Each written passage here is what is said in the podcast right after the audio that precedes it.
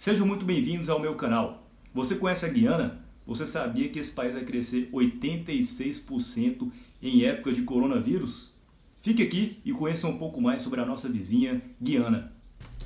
Guiana, oficialmente República Cooperativa da Guiana. Faz fronteira com o Brasil, com a Venezuela e com o Suriname. Esta é a bandeira atual da Guiana. Anteriormente, até 1906, a bandeira era essa. Por que a bandeira do Reino Unido aí? Bom, porque até 1966 a Guiana era colônia da Inglaterra. No entanto, permaneceu como membro da comunidade britânica, grupo do qual faziam parte ex-colônias. E por causa disso, a língua oficial da Guiana é o inglês. Porém, a grande maioria da população fala o crioulo guianense. E é o único país da América do Sul a ter o inglês como língua oficial.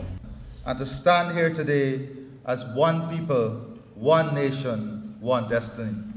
Esse que está falando aí é o Irfan Ali. Ele venceu recentemente as conturbadas eleições no país.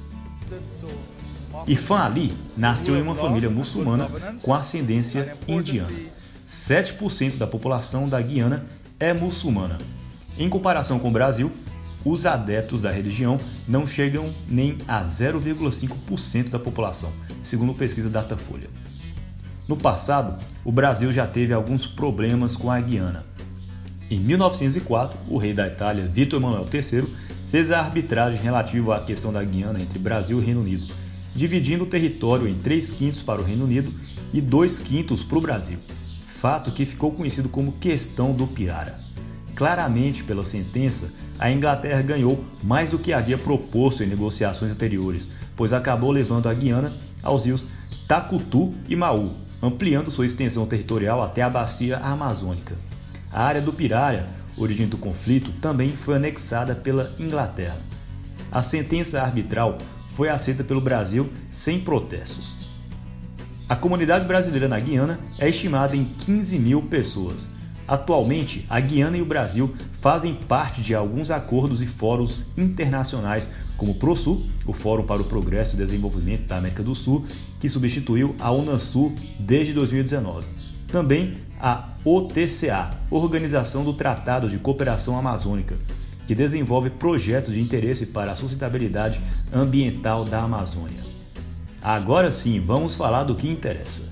Há alguns anos foram descobertas enormes reservas de petróleo no litoral do país. Poderá chegar a entre 700 mil e 1 milhão de barris de petróleo por dia. A Guiana descobriu que tem riqueza petrolífera há 5 anos e somente em 2020 começou a exportar o petróleo bruto. Em 2020, segundo o FMI, a Guiana será o país que terá a maior taxa de crescimento do mundo, 86%. Isso é 14 vezes maior do que o da China.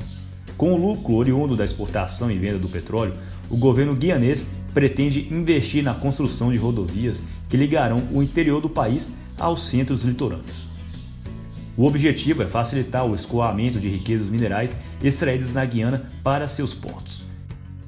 Se você gostou, deixe o like e inscreva-se no meu canal para mais vídeos como esse.